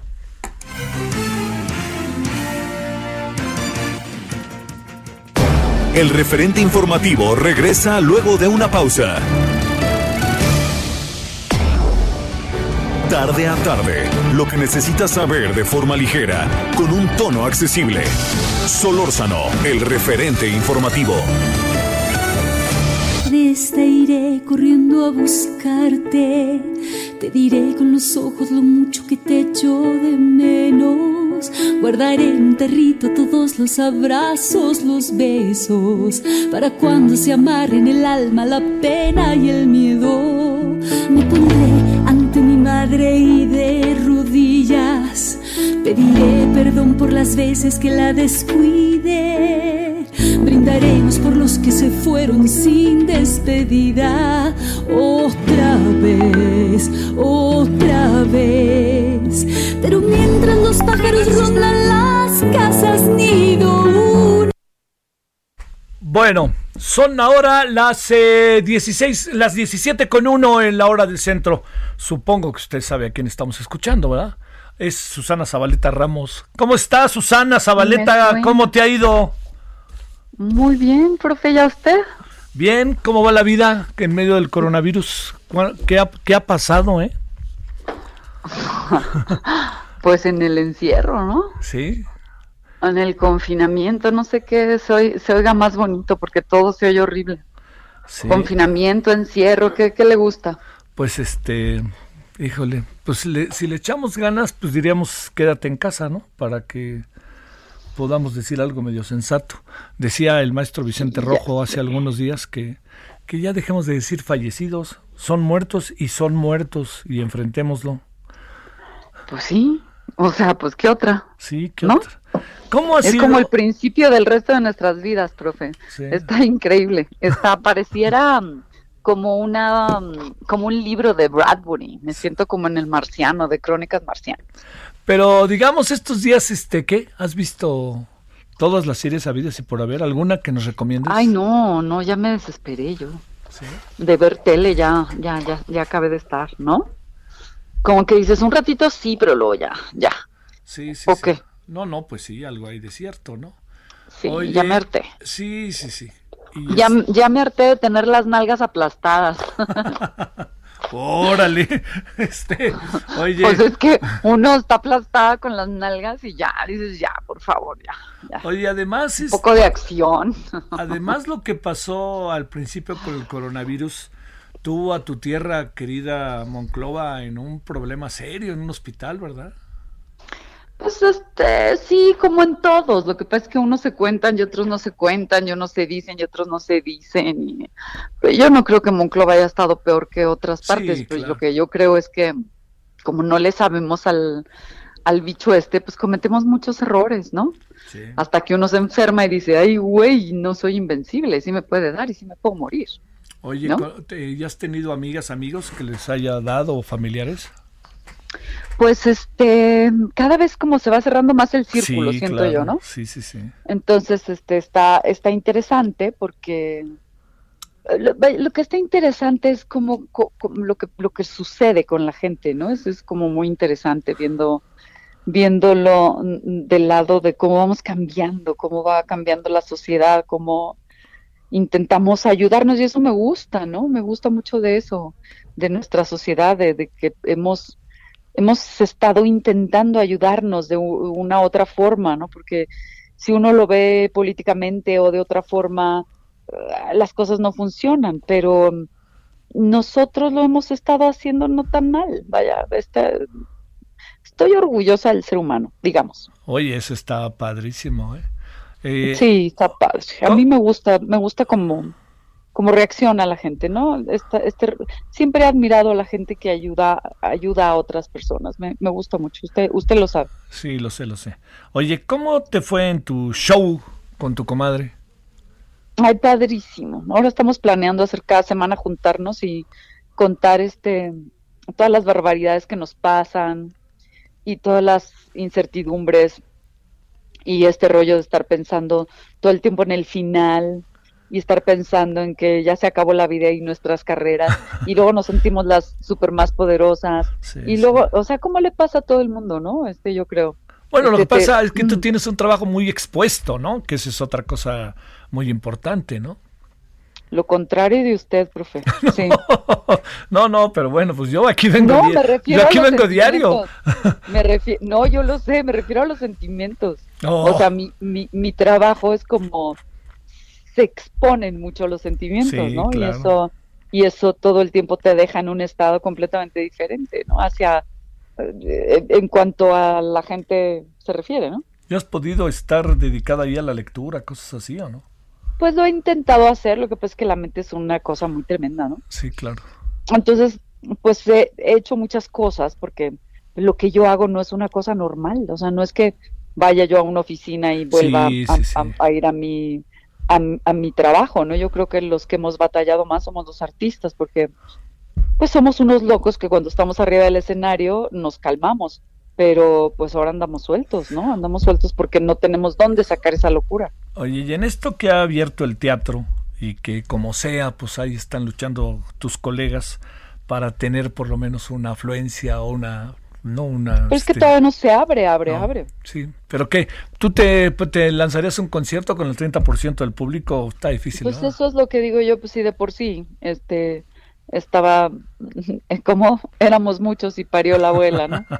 sí. Este, siempre ha estado difícil, entonces ahora pensar en el teatro con el 30% está difícil. Sí, no sé. No salen los... No sé, no sé qué nos, no sé qué nos depara, lo que sí, sí sé es que no podemos seguir sin escuchar música, no podemos seguir sin oír poesía, no podemos seguir sin, sin, sin seguir eh, eh, guiándonos por, por esto que tiene que ver con el arte, ¿no? No, no, pues este, dicen muchas personas en estos días que lo que nos puede sacar a flote es la cultura, ¿no? Sí, eso dicen. Lo que pasa es que nomás para que, para que, para que nos saquen, pues hay que apoyarla, ¿no? Está cabrón. Está cabrón nomás decir, se me hace que la cultura es muy buena. Sí, güey, apóyala. No, además, pues este, también diría con el debido respeto hay que comer, ¿no? Que esa es la otra gran variable del asunto. Ah, hablando de comer, sí, este, digo, se están haciendo cosas como, como, como lo que yo le hablo para, para contarle, ¿no? Que es el, este curso que, que, que la verdad quedé muy feliz porque además me dirigió Elisabetta, que ahora es toda una profesional y... Elisabetta, tu hija. Elisabetta, mi hija, que, la verdad estuvo muy padre hacer esta masterclass que, que ahora está en línea y que se llama Detrás de, la voz, detrás de tu voz. Y habla de, de, cómo utilizar la voz, de cómo, cómo saber utilizarla, cómo utilizar esta arma maravillosa que tenemos que la mayoría de las veces no la, no la usamos, no, no sabemos hasta dónde llega qué es, este, cómo cuidarla, este, cómo utilizarla, cómo usarla, ¿no? Y, y, y la verdad me quedó bien chulo, profe, porque ¿para qué le digo que no? Oye, eh, a ver, ¿y eso ya se echó a andar o está echándose a andar? Desde el primero de septiembre está en línea, es www. Eh, ahorita le paso exactamente. no te preocupes. A ver, oye, pero lo que te quería preguntar es, a ver, en esta experiencia, Stage, así se llama. Ah, www.compass con doble S stage. Ah, mira, ya lo tengo aquí. Además, la C, la C es con mayúscula y la SS es con mayúscula. Son dos S. Compass Stage. Oye, ¿qué te dice la gente hasta ahorita de lo que... ¿Qué te dicen? Ahora sí que perdí, permítame decirle, maestra, ¿qué le dicen sus alumnos? No, es que no, es, es una cosa que hicimos, son 10 capítulos, es una cosa que estuvo grabada en el estudio 13 con un pianista, con un barítono, para también dar a explicar cuáles son los diferentes tipos de voces. Este, son como muchas cosas, es un, es, es, son 10 capítulos muy bien hechos, la verdad. Este, y espero que le gusten y le sirvan a la gente. No, pues seguramente. A ver, es el tema de la voz y qué más. Es la voz, el cómo dirigir la voz. Es, es en todos, bueno, es el tema, profe. Si usted no tuviera voz, no sería nadie, perdón que lo diga. Pero es, este, las personas que nos dedicamos a, a decir lo que pensamos y a decir lo que opinamos, imagínese por favor si no le tuviéramos el respeto tal a este bellísimo instrumento que es la voz, ¿no? Oye, este, la, la eh, veo que son varios maestros, es todo una participación grupal, ¿no? No, eh, cada uno tiene, cada uno habla de, lo que de lo que sabe. El maestro Manzanero ah, está en, en composición y, y Aida Cuevas habla de tradiciones, de, de, de, lo que ella sabe, ¿no? De, Yo creo que cada uno habló de lo que, de, donde se siente más seguro, ¿no? Ajá, de lo que han venido haciendo. Oye, ahora sí que de lo que se viene manejando. Eso resultó muy. Este, a ver, una pregunta más que quería decirle. Este, la, la, todo esto va a durar, eh, digamos, la gente se inscribe y lo puedes seguir y cuando ellos quieran a la hora que, la hora que quieran, etcétera. Exacto, y es un solo pago y tú lo puedes ver las veces que quieras verlo. El otro día leí que estabas haciendo una especie de segunda parte de Sexo, Poder y Lágrimas, ¿es cierto? Es 20 años después. Es, el 20 años después. Ay, perdóname, hace 20 años eso sí fue un fenómeno esa película. Elisabetta tiene 20 años y ahí ahí fue ahí fue donde se hizo. ¿Ya iba en la panza cuando se hizo Sexo, Pudor y Lágrimas? No, no, no, no, no. Este, en la filmación no, pero despuésito sí. Este, y, y bueno, ganaste ahí muchos reconocimientos, ¿no? Me fue bien, yo creo que es una película que le fue muy bien, que, que hablaba de nosotros y no de, hablaba como de la vida privada de la gente, ¿no? De esa época, de esa generación. Y entonces fue muy exitosa precisamente por eso, porque yo creo que nadie se había atrevido como a hablar tan, a meterse tan adentro de, de, de, los sentimientos tal vez, ¿no? De, de la gente y, y, funcionó muy bien. Yo creo que ahora va a funcionar mejor porque tiene que ver con los, con los hijos, con los millennials. Bueno, usted sabrá, ¿no? todas estas generaciones, este, eh, que, que, son completamente distintas, ¿no? que, está padrísimo también y que nos enseñan muchas cosas. Además era un reparto muy padre, ¿no? Buenos cuates muy todos, ¿no? Muy padre. Demian Cecilia, Víctor Hugo, Jorge, este, Mónica Diones, estuvo muy padre, muy y, padre. Y bien dirigida, ¿no? Muy bien dirigida por Toño Serrano, muy, muy bien dirigida. Bueno, para volver al origen, estamos en Compa SS Tage, eh, nutrir el espíritu creativo de los hispanoparlantes de todo el mundo y en el caso de Susana Zabaleta le corresponde lo que tiene que ver con la voz. Exactamente, detrás de tu voz. detrás de tu, voz, Suena, mejor eso. Está más bonito. Sí, detrás de tu voz encuentra tu voz, suena más padre. Bueno, pues este viene el fin de semana, yo espero que haya muchas actividades, porque en el estar en casa uno no puede hacer nada, ¿no? Pues hay que inventarse las actividades, ¿no? Y eso está padre y tener, yo creo que este grupo de amigos que nos, no nos dejamos de ver este, desde el principio de la pandemia y que nos cuidamos para seguir nosotros mismos juntos, ¿no? Para podernos ver, abrazarnos y querernos este, entre nosotros aquí en la casa. Bueno, te mando un gran saludo, en verdad, Susana Zabaleta Ramos. Muchas gracias. Igualmente, profe, le mando un gran saludo. Hasta luego. Bueno, son ahora las 17:13 en la hora del centro. ¿Por qué no me quieres?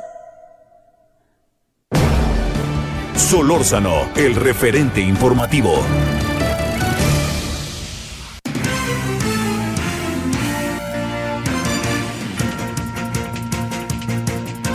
Vámonos entonces ahora con Nayeli. ¿Dónde andas, Nayeli Cortés? Cuéntanos.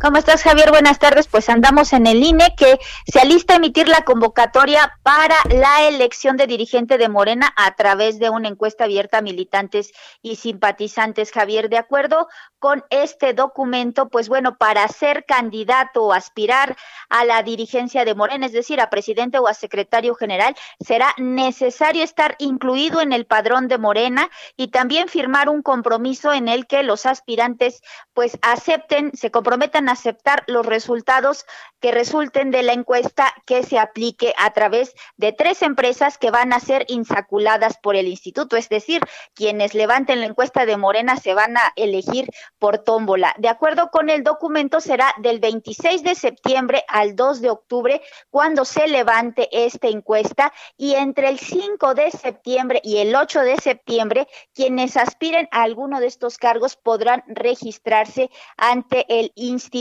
que a más tardar el 11 de septiembre, pues emitirá un dictamen dejando claro quiénes podrán, quienes cumplen con los requisitos para ser candidatos a presidente o a secretario general. Esta convocatoria pues seguramente será impugnada ante el Tribunal Javier porque no está previendo la obligación de contemplar paridad de género en la integración de la dirigencia, es decir, que ya sea el presidente o la secretaria general pues sean eh, de género distinto. En el caso del INE argumentan que es muy difícil hacer una encuesta que filtre la posibilidad de garantizar paridad de género y por eso no lo harán. Vamos a ver en qué termina este tema de la convocatoria de Morena, un capítulo más de esta sucesión en el partido en el poder, pues que no ha sido posible desde hace más de un año, Javier. Oye, a ver, este Nayeli, si, si, si yo tengo buena memoria, por lo menos creo que ya hay tres planillas, por decirlo de alguna manera, o cuatro, ¿no? Eh, mira, no van a competir en planillas, eso es algo muy importante, se van a, tener que registrar por separado. Eh, y hay otro dato interesante, eh, de acuerdo con el INE, para que la medición sea efectiva, no se pueden inscribir más de seis como precandidatos a presidente, ni más de seis como candidatos a secretario general. Si se inscriben más, eh, será necesario hacer una encuesta de reconocimiento, así le llaman ellos, eh, para, digamos, descartar y dejar solo a los más conocidos. Eh, ahorita, pues como bien dices, ya hay varios que han levantado la mano. Recientemente, incluso Porfirio Muñoz Ledo, que actualmente es diputado federal por Morena, Antonio Atoline y pues Gibran Ramírez, que se sumarían a los que ya conocemos, a Jacob Polemski, a Mario Delgado, a Alejandro Rojas Díaz Durán, ¿no? Pero por eso es importante tomar en cuenta que para participar será forzoso que estén incluidos en el padrón de Morena registrado ante el INE. Oye, a ver, una, una última cosa, Nayeli. Eh, uno de los requisitos pareciera es ser militante de Morena, pero parece que algunos no son, ¿no? Aunque estén en Morena, no lo son formalmente. ¿Tú crees que eso vaya a acabar pesando o bueno, se van a arreglar seguramente, ¿verdad? Mira, eh, hay, aquí hay un dato importante. Justo ayer el INE aprobó los padrones válidos para este año de cada partido político. Morena registró alrededor de 448 mil militantes. Habría que ver en esa base de datos si quienes han alzado la mano están incluidos. Recordemos que el proceso de acreditación de militantes, pues lo hace la dirigencia actual, eh, que no necesariamente es afín a todos los aspirantes a dirigentes. Habría que ver cómo queda ese padrón, porque si no están ahí, la convocatoria marca claramente que no podrán competir. Sí, a ver, ¿cómo le hacen? Salen Ayeli, buenas tardes. Buenas tardes. Ahora 17, 17 en la hora del centro. Solórzano, el referente informativo.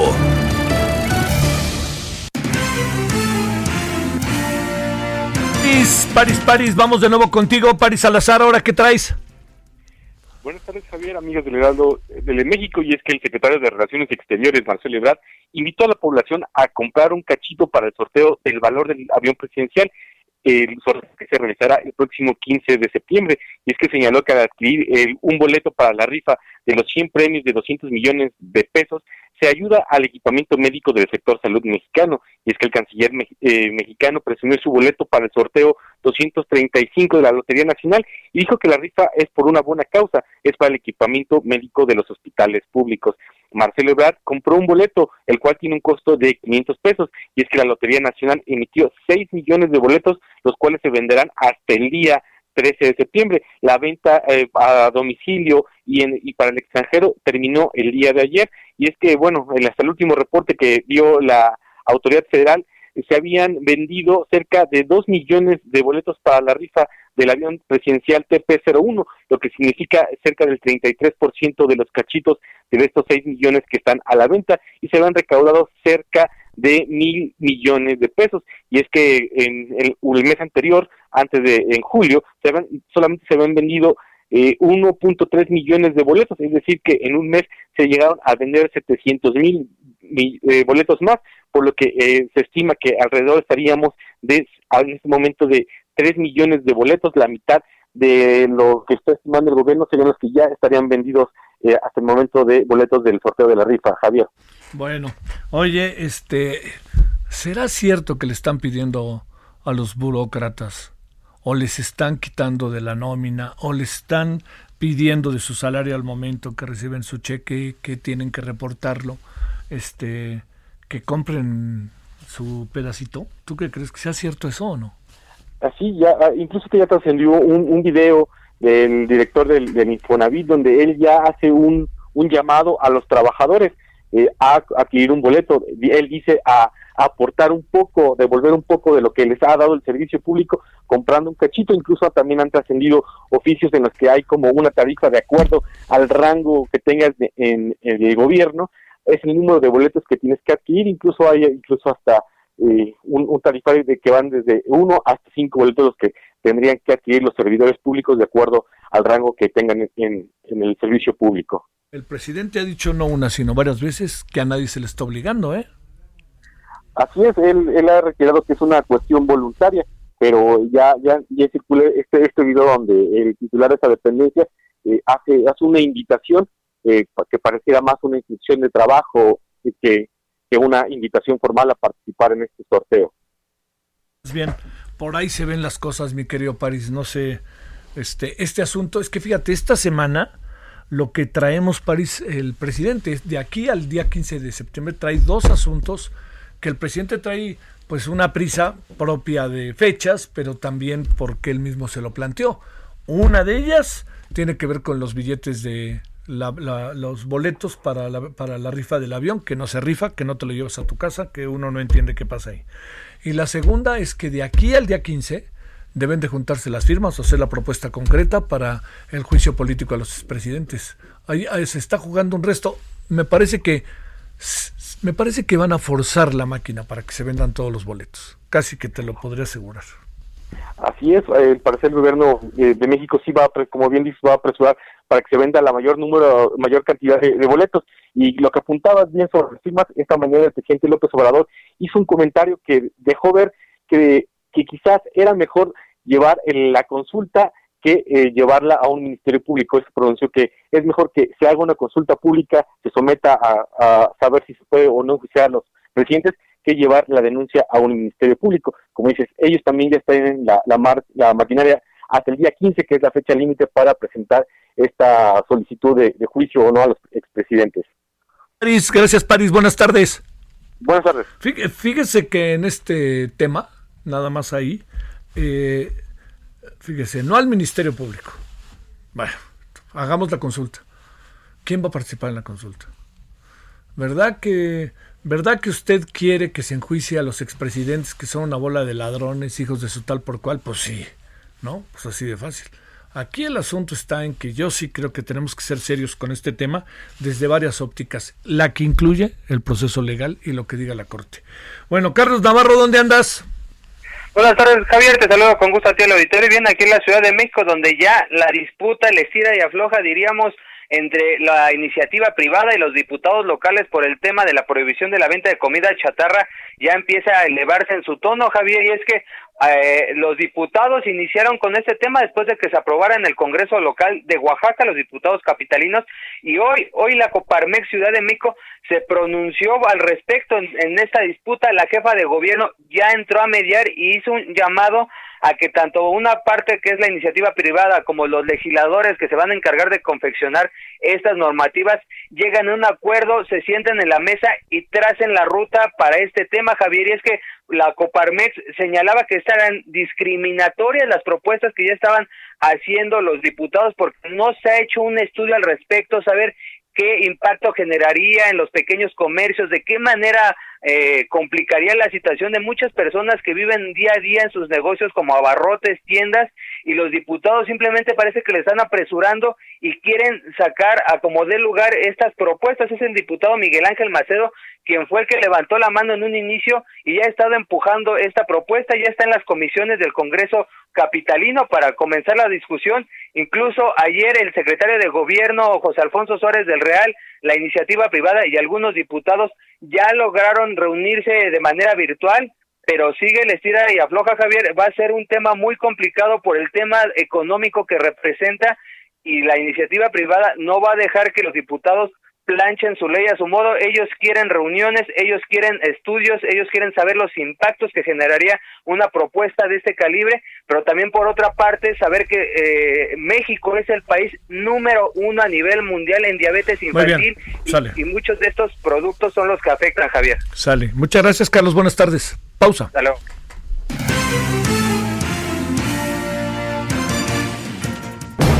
Estamos de regreso con el referente informativo.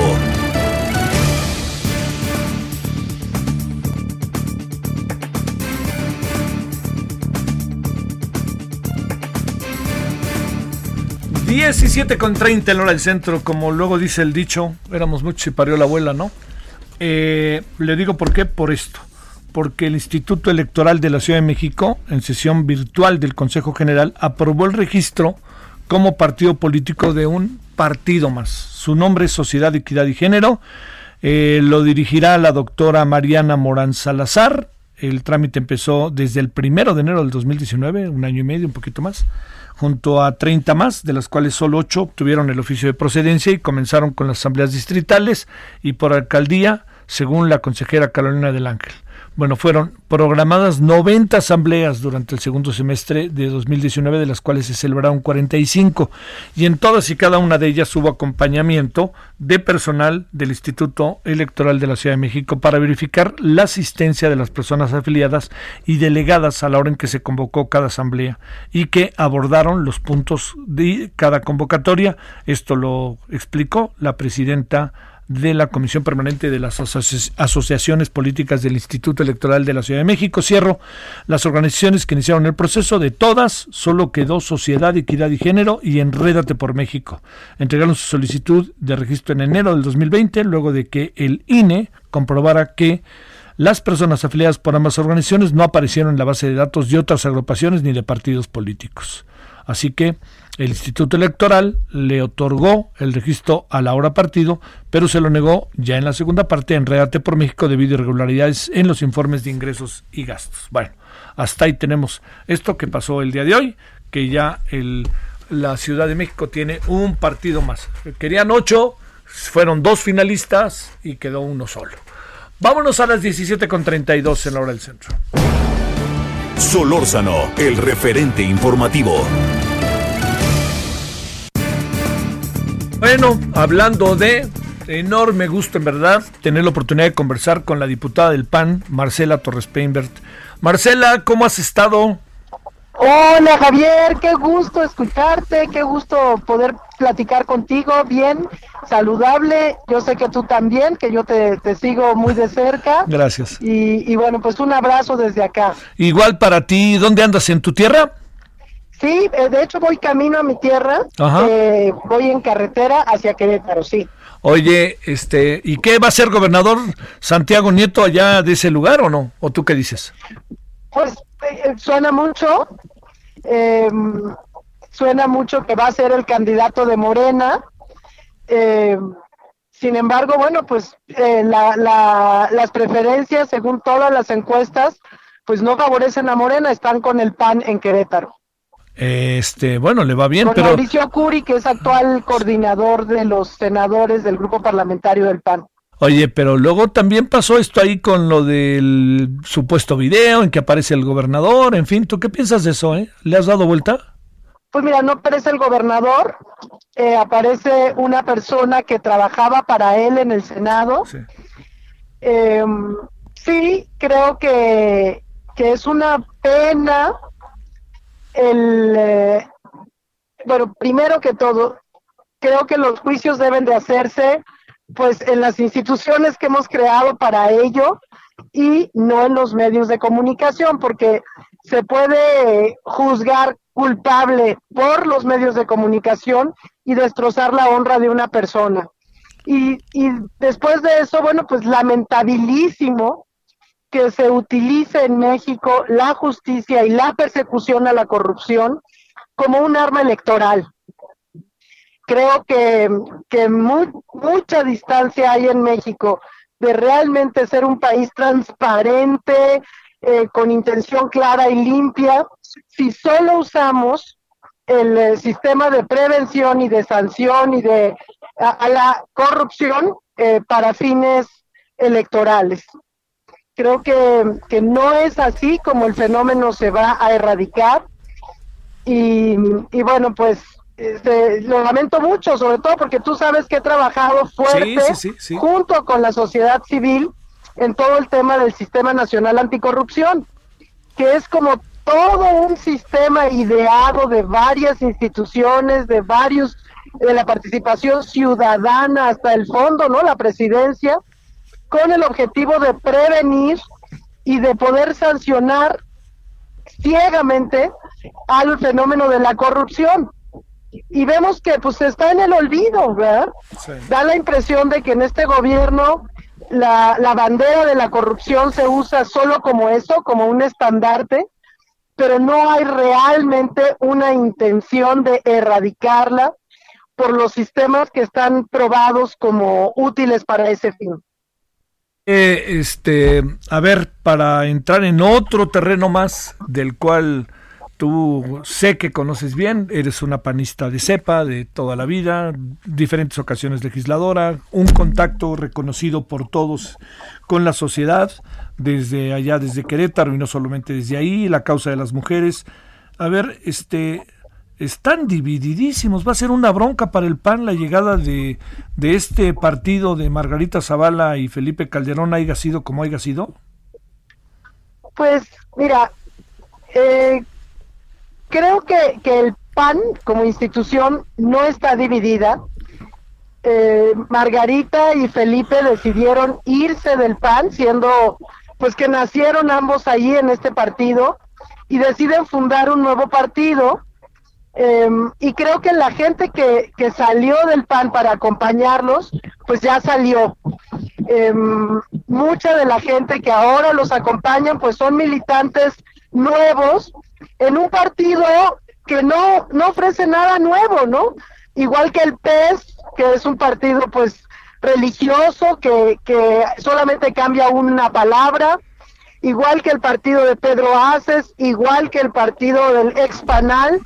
Desgraciadamente en México vemos que, que no hay una idea fresca, eh, todos son partidos que surgen de refritos y que pueden tener su valor, pero que vemos, eh, desde mi punto de vista, Javier, que, que la ciudadanía, los ciudadanos y ciudadanas, no han logrado realmente organizarse para conformar un partido distinto, un partido ciudadanizado, un partido abierto, sino que nacen nuevos partidos con viejos formatos. Creo que mientras en México sigamos teniendo esta estadística de que solo 8 de cada 100 mexicanos participamos en nuestra asociación de colonos, pues vamos a ir teniendo pues eh, los gobiernos que nos merecemos por falta de participación. Que, es lo que puedo leer en, esto, en estos nuevos partidos que, que están eh, intentando formarse. Oye, eh, a ver, pero déjame plantearte, en, el, en los terrenos de lo que podríamos llamar la política concreta, la política práctica, esa que, que tienes que enfrentar a diario, que tiene que ver con legislativo, que tiene que ver con este eh, la correlación de fuerzas en las cámaras, con la propuesta de que se haga una, eh, que se tengan propuestas que puedan ser debatidas, pero sobre todo que pasa por el proceso electoral y que esto puede ser ocasión para que en las elecciones del año que entra el PAN pudiera perder votos en un momento en donde está concentradísimas las mayorías y todo pronóstico apunta que a Morena no le va a ir mal por más que perdiera algo? Bueno. ¿Me, escuchaste o no? Sí, sí, y me quedé en que a Morena no le va a ir mal. Sí, te pregunto, ¿cómo ves? Pues mira, creo que mm, es todavía temprano en, eh, en, la parte electoral.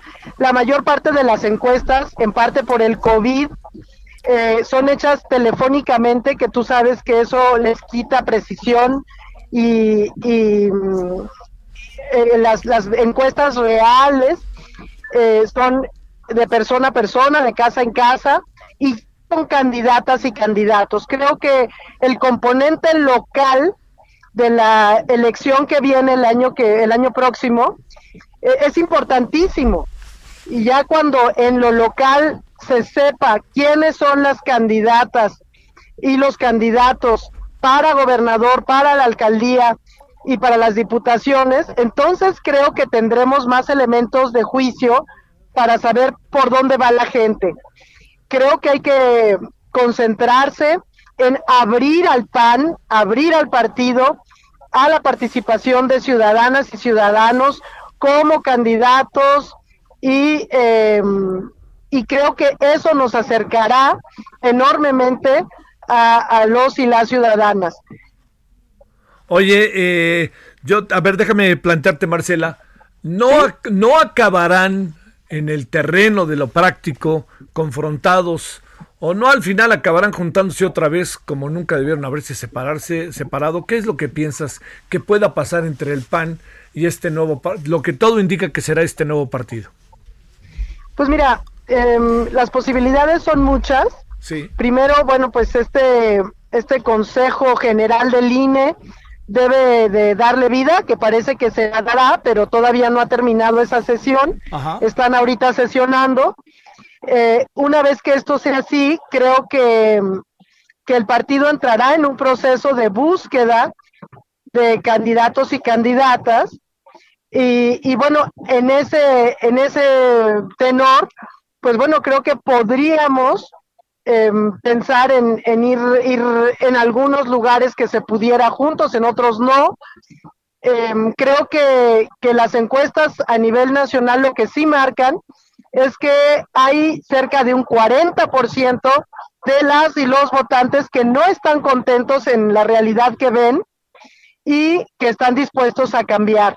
Entonces creo que no importando si es de un partido u otro, lo que hay que fortalecer es que la gente vote por opciones distintas al partido en el gobierno, que es Morena, que contrapesen eh, en la Cámara el poder presidencial.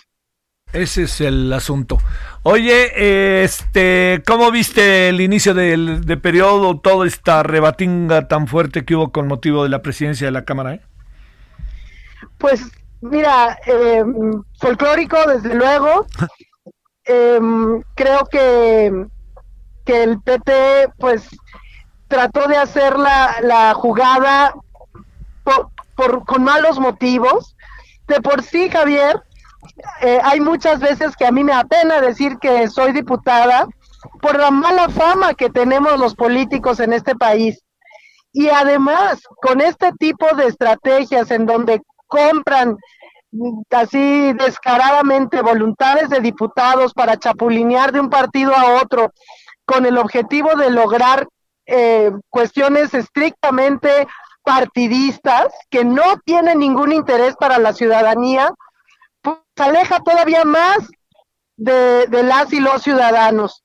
Yo quisiera ver políticas y políticos eh, con un comportamiento tal que invitara a los jóvenes a participar en política, a incorporarse a los partidos y no prácticas que, que dejan mucho a la sospecha, que muestran que hay compra de voluntades y que pues es lamentable.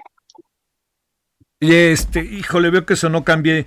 Eh, digamos, eh, a ver, una opinión final, el informe que, este, ¿qué piensas del informe? Bueno, de, la, de la lectura de lo que el presidente dio a conocer. Ya la otra parte, pues les toca a ustedes echarle este revisión con las comparecencias, ¿no?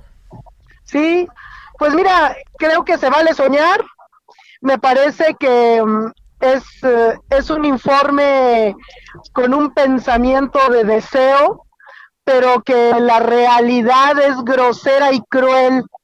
Em, esta, esta nueva creación de 12 millones de mexicanas y mexicanos que van a caer en la pobreza, estas cifras desbordadas de muerte por COVID, eh, esta caída grosera del PIB, este cierre de empresas, em, creo que, que nos hablan de una realidad muy distinta y que quisiéramos ver a un presidente más bien ocupado de, mm, de, trabajar y reconociendo una realidad que si en buena parte no depende de él, en otra sí. Entonces preocupa ver a un gobernante que, que, que no está parado con los pies bien en México, que está en una nube y que quiere dar la impresión de que las cosas van bien cuando los ciudadanos vivimos otra realidad cotidiana. Te mando un gran saludo, Marcela Torres Peinbert. Eh, igualmente, Javier, qué gusto poder saludarte. Te mando un abrazo con todo cariño y mi admiración, como siempre, por tu trabajo periodístico. Oye, vete con mucho cuidado en esa carretera que, aunque cada vez está más grande, pues este, y más ancha, hay que irse con cuidado.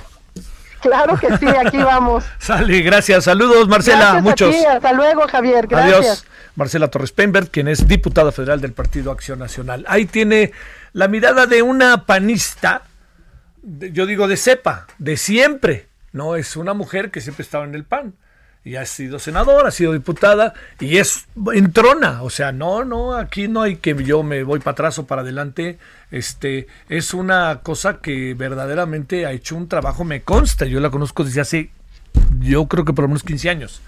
La he visto en la política, la he visto en la tribuna, la he visto cómo pelea sus posiciones y muchas de ellas, sobre todo en lo que tiene que ver a la mujer.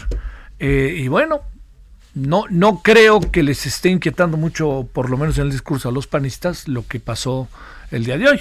¿no? O sea, de lo que puede pasar el día de hoy, de que ya sea finalmente el reconocimiento de que Felipe y Margarita, Margarita y Felipe, como usted lo quiera ver, tengan su partido. Este, pues les pasó lo que son las cosas, ¿no? Como López Obrador. Van a ser un partido sin imagen y semejanza. Así como yo lo quiero, así lo voy a hacer. Así le hizo uno y así le hicieron estos dos. Vámonos a las 17 con 46 en hora del centro. Solórzano, el referente informativo.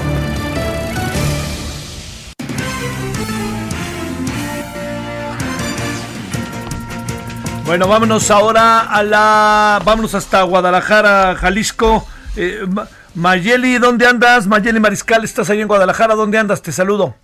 Hola, ¿qué tal? Muy buenas tardes. Buenas tardes a todo el auditorio. Pues comentarte una muy buena noticia, que al igual que otros 22 estados, finalmente ya el Congreso local aprueba esta llamada ley Olimpia, con lo cual se suma ahora ya 23 entidades que resguardan justamente los derechos de las víctimas de delitos digitales a través del cual se difunde contenido íntimo sexual sin consentimiento y comentar que, bueno, este artículo que se está adicionando al Código Penal del Estado es el 176 bis, en el cual se incluye justamente una sentencia de hasta 12 años de cárcel para quien difunda este tipo de materiales, además de que también se incluye eh, la violencia digital y se denomina pues cualquier acto que eh, se presente a través de las tecnologías de información eh, que atente contra la integridad o la dignidad, la intimidad o la libertad incluso eh, de quien difunda, principalmente de las mujeres, y cause este daño psicológico,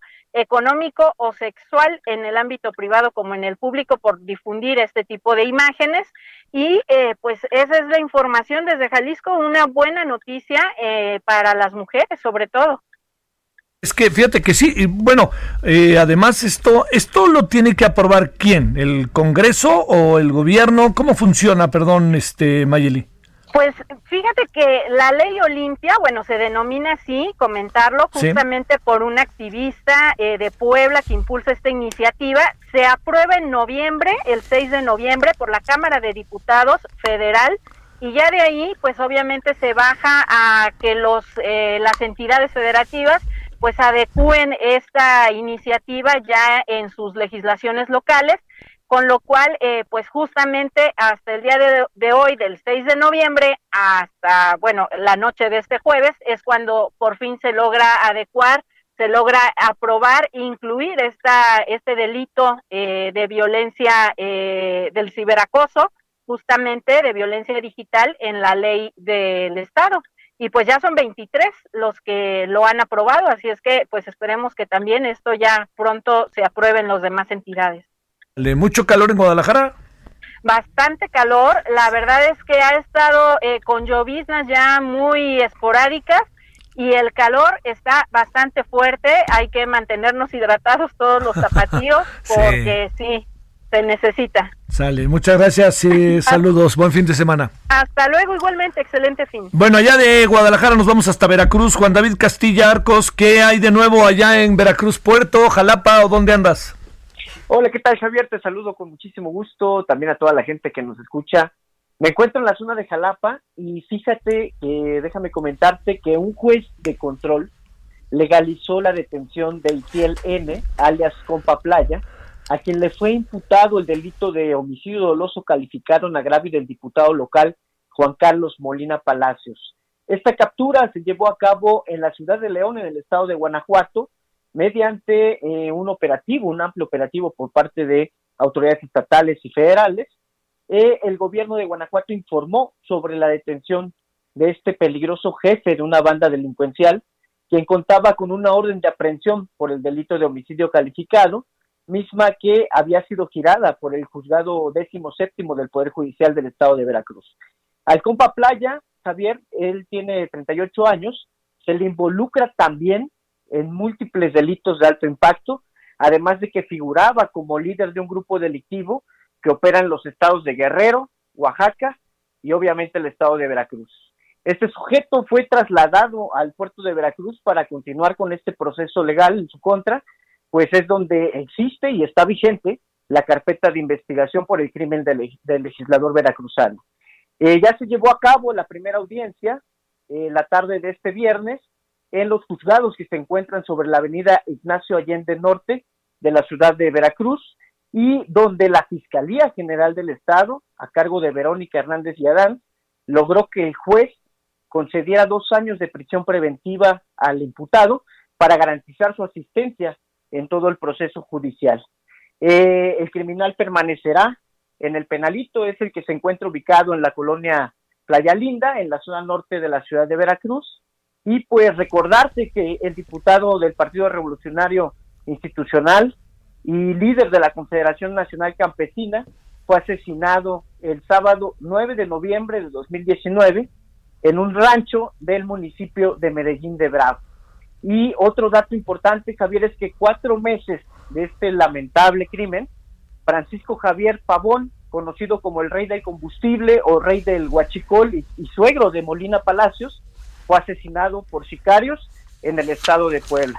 Es el contexto de esta situación y pues eh, está siendo señalado este sujeto, ya está detenido y va a seguir el proceso legal en su contra, Javier. Te mando saludos allá hasta Veracruz, Jalapa. Muchas gracias, Juan Carlos. Juan Muchas gracias, hasta luego, Javier. Gracias, Juan David. Buenas tardes. Bueno, vámonos para cerrar hasta, ah, vámonos a Quintana Roo. ¿Dónde andas, Mauricio Conde, allá en, en, en el sureste mexicano? Sí, para informarte con una buena noticia, andamos en Cancún, donde el Ayuntamiento de Benito Juárez, cuya cabecera es este, este destino turístico, informó que integró un, un protocolo para que las playas públicas inicien su reapertura de manera gradual al permitirlo el semáforo epidemiológico de la entidad que cambió a color amarillo a partir del lunes próximo 7 de septiembre.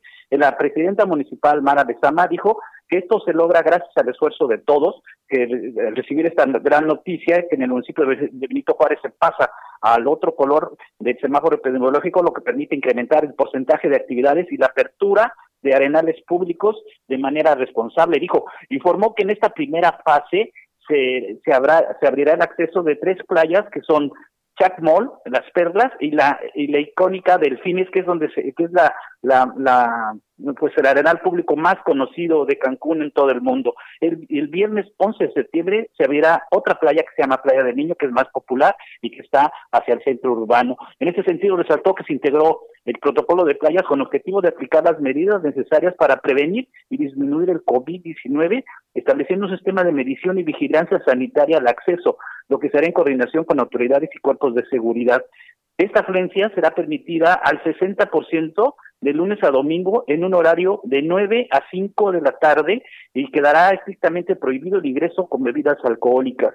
Esta apertura gradual se hará con respeto a la sana distancia y la entrada será controlada, por lo que los asistentes deberán incorporarse a una línea de acceso guardando el espacio permitido según las autoridades sanitarias.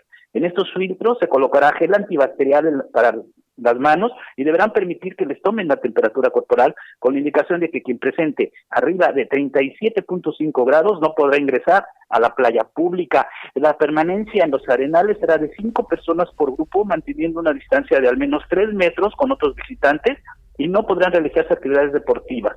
Además de que habrá infografías de todas las medidas sanitarias. Es lo que tenemos acá desde Cancún. Muchos saludos y gracias. Es una buena noticia, la verdad.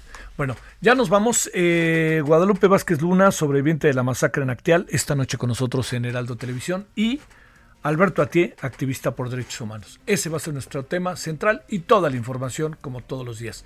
Pásela bien. Ahí al rato nos vemos. Adiós.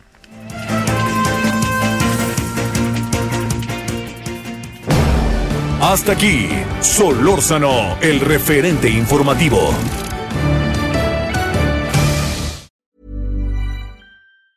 Hi, I'm Daniel, founder of Pretty Litter. Did you know cats tend to hide symptoms of sickness and pain? I learned this the hard way after losing my cat, Gingy. So I created Pretty Litter, a health monitoring litter that helps detect early signs of illness by changing colors, saving you money and potentially your cat's life. Pretty Litter is veterinarian developed, and it's the easiest way to keep tabs on your fur baby's health right at home. Go to prettylitter.com and use code ACAST for 20% off your first order and a free cat toy. Terms and conditions apply. See site for details.